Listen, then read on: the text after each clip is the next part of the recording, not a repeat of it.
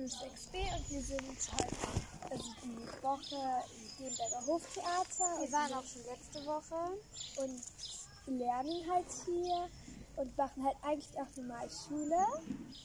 Wir sind Amelie und Lucy. Ich bin Amelie. Und ich bin die Lucy. Und wir erzählen kurz, was wir hier so machen und was wir cool finden und was nicht so cool ist und ob es uns gefällt. Ähm, hier ist total schöne Gegend, total toller Pausenhof sozusagen.